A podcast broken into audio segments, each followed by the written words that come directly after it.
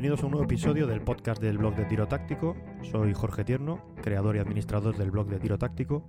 Puedes encontrarnos en tirotáctico.net. Gracias a Javier Arnaiz, presidente de Anarma, que fue quien nos dio la idea y el contacto, hoy hablamos con Gaby Franco, tiradora y campeona con tres armas, pistola, fusil y escopeta, sobre su trayectoria para convertirse en una gran tiradora y campeona. Puedes seguir a Gaby a través de su página web en gabyfranco.com con dos Bs o en redes sociales, búscala como Gaby Franco. Vamos a colgar este tema en tres partes más cortas para no aburrirte y que te resulte más fácil escucharlo. Esta es la segunda de las tres partes en que hemos dividido este tema. Escucha antes la primera si no la has hecho todavía. Aquí la, gran pregunta será cómo una chica, porque empezaste como una chica, se pasa de ser una chica a una gran tiradora y a una, y a una campeona. Ya nos has contado cómo te iniciaste en el tiro, que empezaste con el tiro olímpico, con aire, con el 22, modalidades de tiro olímpico que no son las tan apetitosas que hay ahora, el recorrido de tiro, el PSC. Pero ¿cómo, fue ese inicio en el tiro y cuál, cuál fue o cómo fue tu camino hasta llegar a convertirte en gran tiradora y campeona? Bueno, mira, yo empecé, como dije yo, hace mucho tiempo. y, era, fue, era más que todo, eh, mi padre fue el que me introdujo en el deporte, al igual que a mis otras dos hermanas. Y nosotras juntas éramos parte del equipo de tiro del, del estado donde vivíamos allá en Venezuela. Pero más allá eh, para mí el tiro como tal era, representó más un reto, ¿sabes? Mucha gente cuando hablan del tiro me dice, ay, yo me enamoré del tiro como tal. Yo no puedo decir que me enamoré como tal, yo me, lo que sí era que soy una persona que si tú me pones un reto, yo es, como, no sé, es como que, ok, ahora lo voy a hacer. voy a tratar. Entonces, el tiro olímpico, especialmente pistola de aire, es una, una disciplina que, se ve sencilla. el es muy complicada. Exacto. el tirador no se mueve, el blanco no se mueve. I mean, súper fácil. Y, y yo trataba y trataba y trataba. Hasta que llegó un punto que obviamente empecé a ver resultados y me afané a ver más resultados, me afané a buscar la excelencia, me afané a buscar qué es lo mejor que yo puedo hacer. Y todo el punto que yo entrenaba, eh, estoy hablando de cuando yo tenía era una, adolescente, o sea, sí, eh, una, una, Claro, entonces yo en ese tiempo, yo entrenaba seis días a la semana eh, entrenaba, entrenaba alrededor de cuatro o cinco horas al día. Después de ir al colegio, tenía que hacer igualito mis tareas, ir al polígono, entrenar, regresar a la casa y hacer tiro en seco. Entonces yo, esos fueron años fuertes de mucho entrenamiento, de los cuales yo no tuve una adolescencia como la mayoría de los chicos que se van de beber y se van de fiesta de juerga y toda la cosa. Yo no tuve esa experiencia, pero nunca, y hoy, y hasta hoy en día, nunca me arrepiento de eso, porque mientras mis amigos andaban que sí a tomar y beber, yo les decía, porque claro, como muchachos al fin me decían, ay, tú no vienes con nosotros, que tú eres una aburrida. y yo les digo, sí, sí, porque así es, ¿sabes? Los muchachos no tienen pelo en la lengua. Entonces. Sí, sí, aquí el, el empollón o la empollona de turno, que está todo el día estudiando o, haciendo deporte o otras cosas, pero no, no sale por ahí de, de fiesta o de marcha.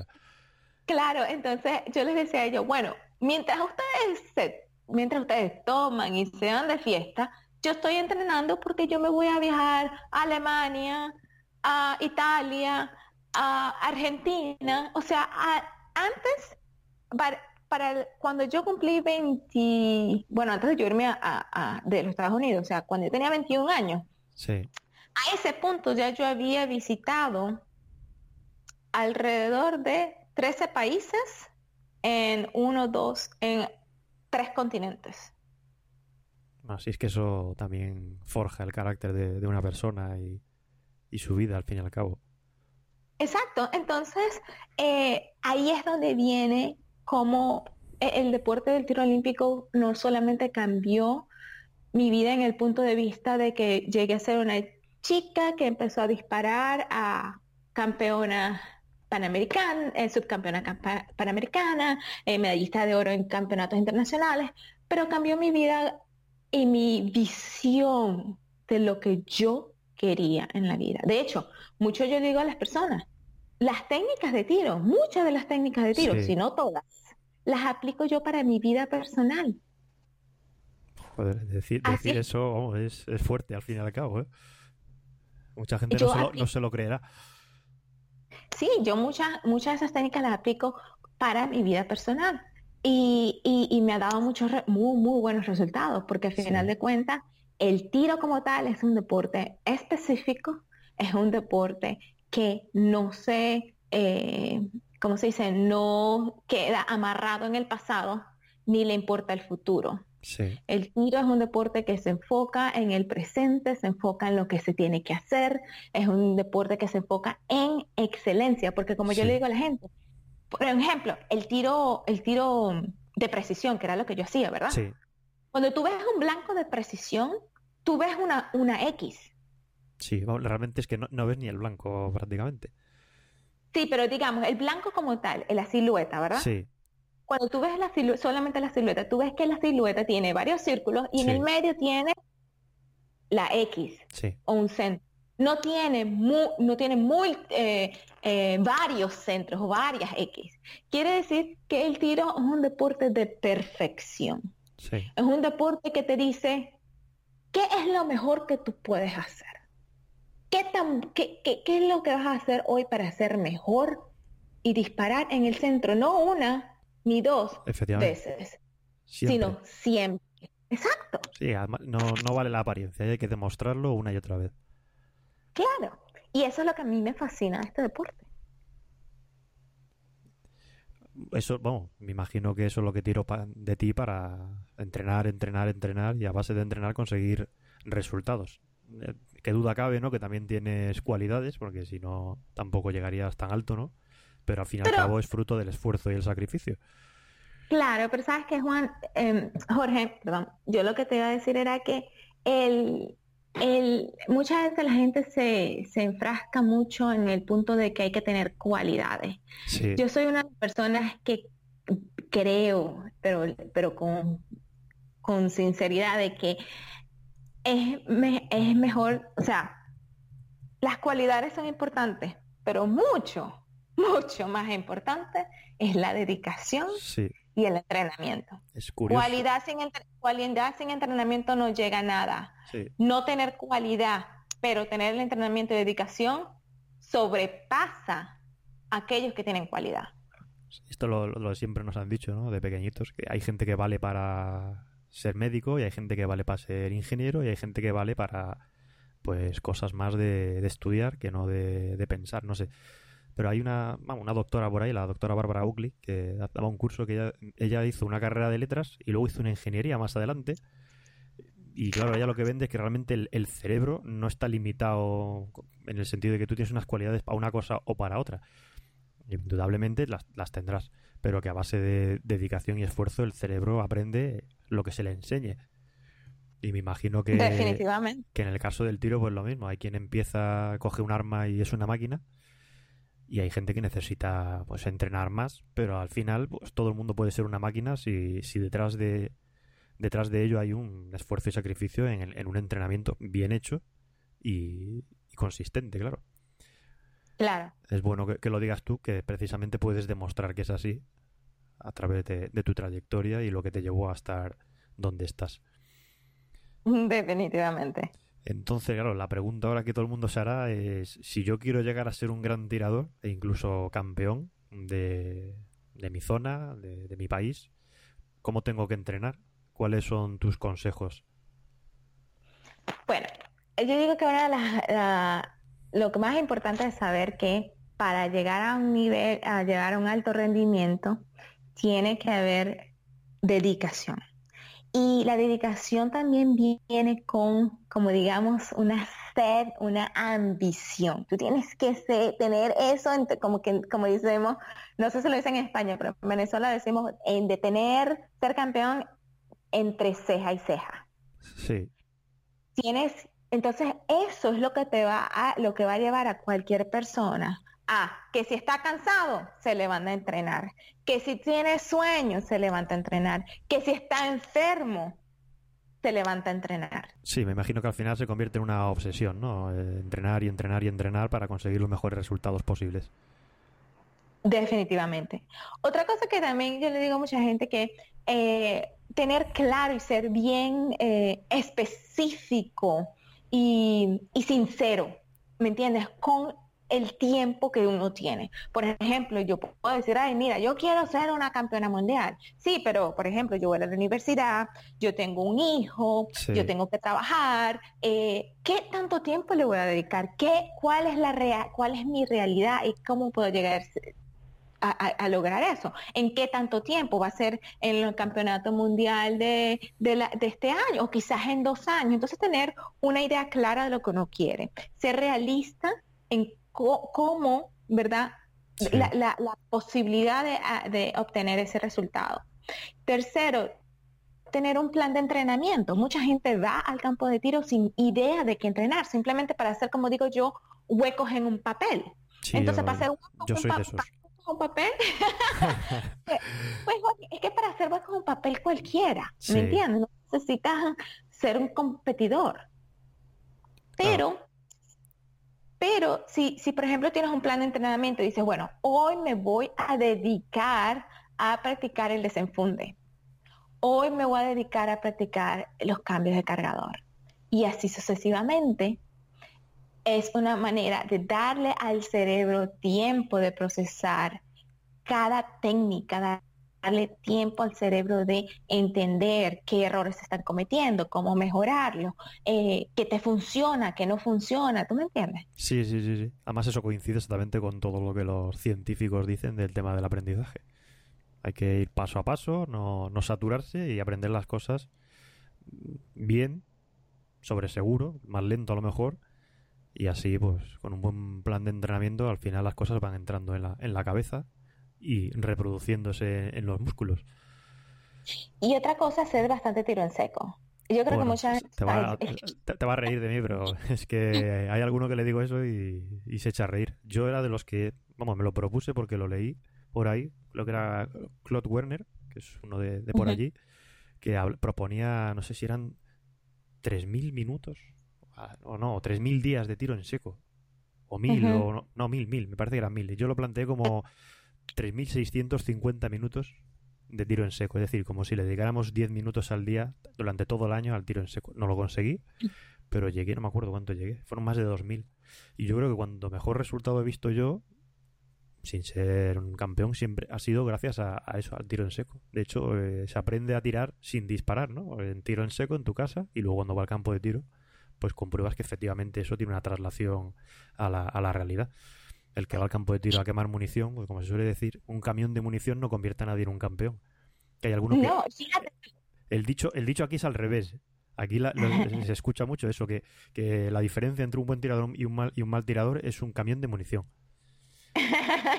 Para que tú veas cómo están las cosas cambiadas.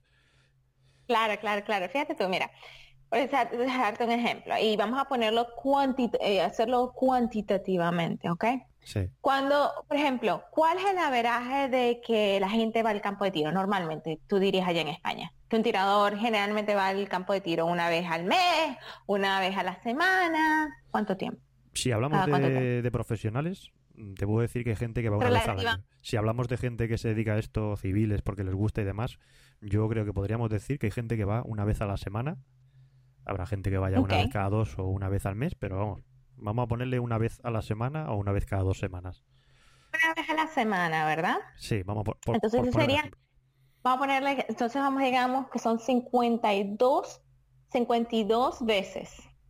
ok, 52 veces al año. Sí. Ahora, ¿cuántas horas? Si son una hora, si es una hora, una hora a la semana, eso si acaso son un poquito más de dos días de entrenamiento. Sí, cierto. Son quizás 52 horas de entrenamiento. Si tú te pones a dar cuenta, ¿verdad? Tú dices, bueno, ajá, mucha gente dice, yo he estado haciendo eso por 10 años. Bueno, son 52 horas, multiplícalo por 10, 520 entre 24 horas. Son solamente 21 horas. 21 días, perdón, 21 días. 21 días de entrenamiento en 10, años. Sí. No es que sea como para convertirse en una máquina. Entonces, claro, ¿cómo pretenden esas personas que sin hacer tiro en seco van a mejorar? El tiro en seco no va a, quizás no vas a, practicar el, el, el, retroceso, cómo controlar el retroceso del arma, claro, pero tú puedes practicar desenfunde por cargadores, de agarrar la pistola desde la mesa descargada, puedes eh, ángulos, sí. ángulos, puedes hacer tantas cosas, como abrir puertas, ventanas, cómo disparar a través de, de, puertas, ventanas, puedes hacer tantas cosas con tiro en seco. A coste cero. claro, movimiento. y, movimientos.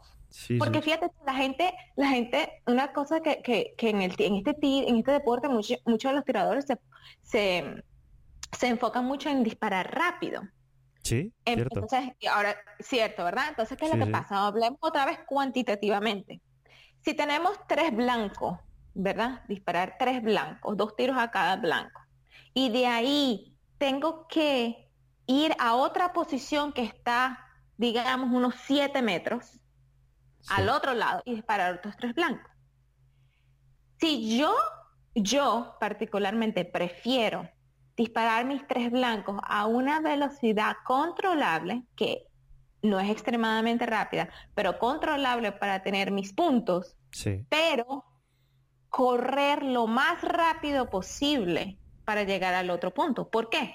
Porque hay más probabilidades que yo eh, ahorre tiempo en la corrida que disparando extremadamente rápido, donde yo puedo tener, no, quizás ni siquiera le pegue al blanco, o obtenga pocos puntos.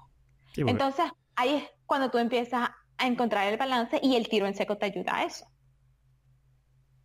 Claro, si es que al, final esto no, no, tiene ningún secreto, ¿no? Yo creo que si todos los grandes eh, tiradores y campeones, tú que eres una gran tiradora y campeona, hablas del tiro en seco como la clave para conseguir buenos resultados, realmente el que no se lo crea es porque es tonto. Porque no hay más. Yo te puedo decir que es más fácil presumir de los disparos que hace uno al año que no de los minutos que le dedica al tiro en seco. Y yo conozco una persona que decía que, que disparaba 300.000 cartuchos al año. Ajá. Imagínate la, la parte de verdad que tendrá esa afirmación. Claro. Solo en coste de munición, tener que disparar todos los días 800 y pico disparos, 365 días al año, es una cosa que realmente es imposible. Vamos, ni, ni un ángel puede hacer eso, ¿no? y hay también, por ejemplo, mm, ¿tú cuánto dirías que son los disparos de fuego real que haces tú al año o que hacías en tu momento de, de mayor competición, mayor entrenamiento, cuanto más has entrenado en toda tu carrera? ¿A cuánto podríamos decir que has llegado al año en disparos? Pues la verdad no, no te sabría decir en tiro olímpico. Yo entrenaba muchísimo, pero te puedo decir que yo hacía más tiro en seco que hacía tiro, que, que, que tiro, eh, que disparar como tal. Eh, hoy en día, hoy en día, pues, pues, como todo, pues yo no vivo de esto, yo trabajo, tengo familia y todo. Yo disparo alrededor de unos entre 40, cuando estaba en mi mejor tiempo, que todavía trabajaba, viajaba, trabajando y todo, disparaba entre 40, 50 mil tiros al año. Y, y eso era, tú sabes, empujado. Claro, vamos, poniendo mucho, mucho tiempo en ello, porque vamos, más hay que ir al campo de tiro, que por eso el tiro en seco lo puede hacer uno en cualquier lado, pero es que disparar tiene que ir al campo de tiro, que lleva tiempo, que no es solo llegar, disparar y me voy. Si fuera eso, pues llega uno allí, lo tiene todo preparado, dispara, se va, en una hora ha hecho un montón de cosas. Sí, nada. Y como te digo, el tiro en seco te trae, eh, te, tú aprendes a, técnicas y a perfeccionar técnicas, porque el tiro como tal no es solamente disparar. ¿Me entiendes? Si fuera solamente eso, no, no tendríamos ni que movernos, ni usar fundas, ni usar portacargadores y estar en una, una mesa estática, si solamente eso lo quisiéramos. Pero hay muchos elementos que en este deporte y hasta en defensa personal se son necesarios para ser un tirador efectivo. Me imagino que lo primero darle al blanco, que aquí hay alguno que lo olvida y pasa directamente a la parte esa que es la que es más, la más cool, la que más mola, que la de correr, saltar, disparar a toda velocidad, y luego da igual que le den al blanco. Pero claro, yo me imagino que tú hablas desde el punto de vista de que le damos al blanco y luego ya le damos todo lo que dices tú, si no pierdes puntos, o sea que nunca ganarías si no le das al blanco. Claro, no, definitivamente. hablando de esto, entonces realmente tú, ¿cuál es el mayor defecto que observas en tus alumnos cuando impartes algún curso? Eh, mucho, la mayoría es la anticipación al disparo. Eh, muchas, no solamente entre mujeres, para hombres también. Eh, y es interesante, una de las cosas que yo les doy a entender es que, por ejemplo, yo soy una mujer que soy pequeña, soy bien menuda con respecto a cómo son los americanos acá, que son hombres altos grandes y, creen que tienen que forzar el arma o mantener el arma sin movimiento. Y la verdad es que el gol, el retroceso del arma va a suceder no importa qué. Lo que uno tiene que aprender es que con su, la, posición corporal, ¿verdad? Y los tranques de muñecas y de ciertas articulaciones ayuda a absorber el golpe de retroceso sin sin hacerlo de una manera consciente. Entonces, pues, yo creo que esa es una de las mayores mm, errores que la gente trata, trata, en vez de dejar el proceso que funcione eh, por sí mismo. Una analogía que yo uso mucho, como para poner esto más en, términos más sencillos, es como, yo, yo digo a la gente, disparar es como, casi como montar a caballo, ¿ok? Sí. El caballo va a andar a su, a su ritmo. Sí. ¿Me entiendes? Él va a correr y va a andar a su ritmo. ¿Qué pasa si tú tratas de forzar tu cuerpo a ir a otro ritmo? Cuando estás montando a caballo. Claro. Te vas a caer. Sí, no vas a conseguir mantenerte ahí. Claro. Entonces lo mismo pasa con el tiro. Entonces yo digo a la gente, es, es eso, es aprender, a, es como cabalgar, ¿sabes? A disparar, aprender a cabalgar. Cuando tú empiezas a recibir y aceptar aceptar, el ritmo del arma, ¿verdad? Entonces, ya qué pasa cuando tú, igual que, como digo, igual que montar a caballo. Cuando eso sucede, cuando tú te sientes cómodo, ¿qué pasa? Ya tú te acomodas y te amoldas al caballo. Y ya tú puedes ir hasta más rápido con el caballo. Por esa misma entonces, lo mismo pasa con el arma de fuego. No se trata de forzar el arma y mantenerla abajo, no. Es aprender cómo el arma mueve, cómo el golpe de retroceso mueve tu cuerpo. ¿Qué, qué posición corporal tienes tú que cambiar para disminuir ese movimiento sin forzarlo? Sí, yo creo que ese, mismo problema, como está ligado al ser humano, es igual en, cualquier país, independientemente del idioma que hable uno y eso es lo bueno que tiene precisamente el fijarse en otros, que dice, oh, mientras sean seres humanos, pues podremos importar lo que, lo que se hace allí y, hacerlo aquí igualmente. De hecho, es, el típico problema que hay, ¿no? Que los tiros se van al suelo. Y es porque, la gente sacude el arma de una, de una forma exagerada y, claro, al final acaban llevando el arma a apuntar al suelo. Es difícil, ¿no? Y eso es, eso es, eso es em, una situación psicológica, ¿me entiendes? Y no estoy hablando psicológica en un término extremo, estoy hablando es porque las personas dejan que su cuerpo, ¿verdad?, eh, reaccione. en vez de decir, claro, en vez de decir, no pasa nada, el arma no me va a brincar, no me va a golpear, no me va a golpear en la cabeza. ¿Por qué no dejarla que, que, que, que, patee? Deja de que patee poco a poco te vas acostumbrando. Lo que pasa es que es una lucha interna, ¿no? Entre la mente y yo lo que digo a la gente, dice, tú dispara como si fuera en seco, ¿no? Entonces, si tú consigues disparar pensando que es en seco, no te vas a adelantar al retroceso, con lo cual lo harás perfecto. Entonces hay un ejercicio que le, preparo yo el arma, o un compañero, digo, sin que sepa si hay o no hay cartucho. Entonces él dispara. Entonces tú lo, engañas haciéndole que dispare en seco, en seco, en seco, en seco, pensando todas y cada una de las veces que, hay cartucho. de forma manera que llegue un punto en el que dispare eh, pensando que no hay cartucho, pero sí que lo hay. Entonces dispara como si fuera en seco y ahí se ve que realmente pues no es un problema de que no lo pueda hacer, es un problema sencillamente mental que a base de hacerlo y repetirlo, pues, al final uno consigue engañar a, la mente o, adaptarse ya, moldarse y decir, pues ya está, no tengo que adelantarme, espero a que venga y, disparo sin mover el arma, sin sacudirla. Pero es, es, complicado, es complejo porque va en contra de nuestra propia naturaleza humana y a la hora de la verdad, pues lo que has dicho e insistido, hay que hacer mucho en seco, hay que entrenar mucho y entonces se conseguirán eh, esos resultados y conseguiremos llevar los disparos al, al blanco, que es de lo que se trata al fin y al cabo. Claro. Con esto finaliza la segunda de las tres partes en que hemos dividido este tema. No te pierdas la tercera y última parte que colgaremos próximamente. Hasta aquí el episodio de hoy del podcast del blog de Tiro Táctico. Si te ha gustado, haz el favor de compartirlo, seguirnos y darnos tu valoración. Recuerda que también puedes seguirnos en tirotáctico.net. Muchas gracias por escucharnos y hasta la próxima. Un saludo.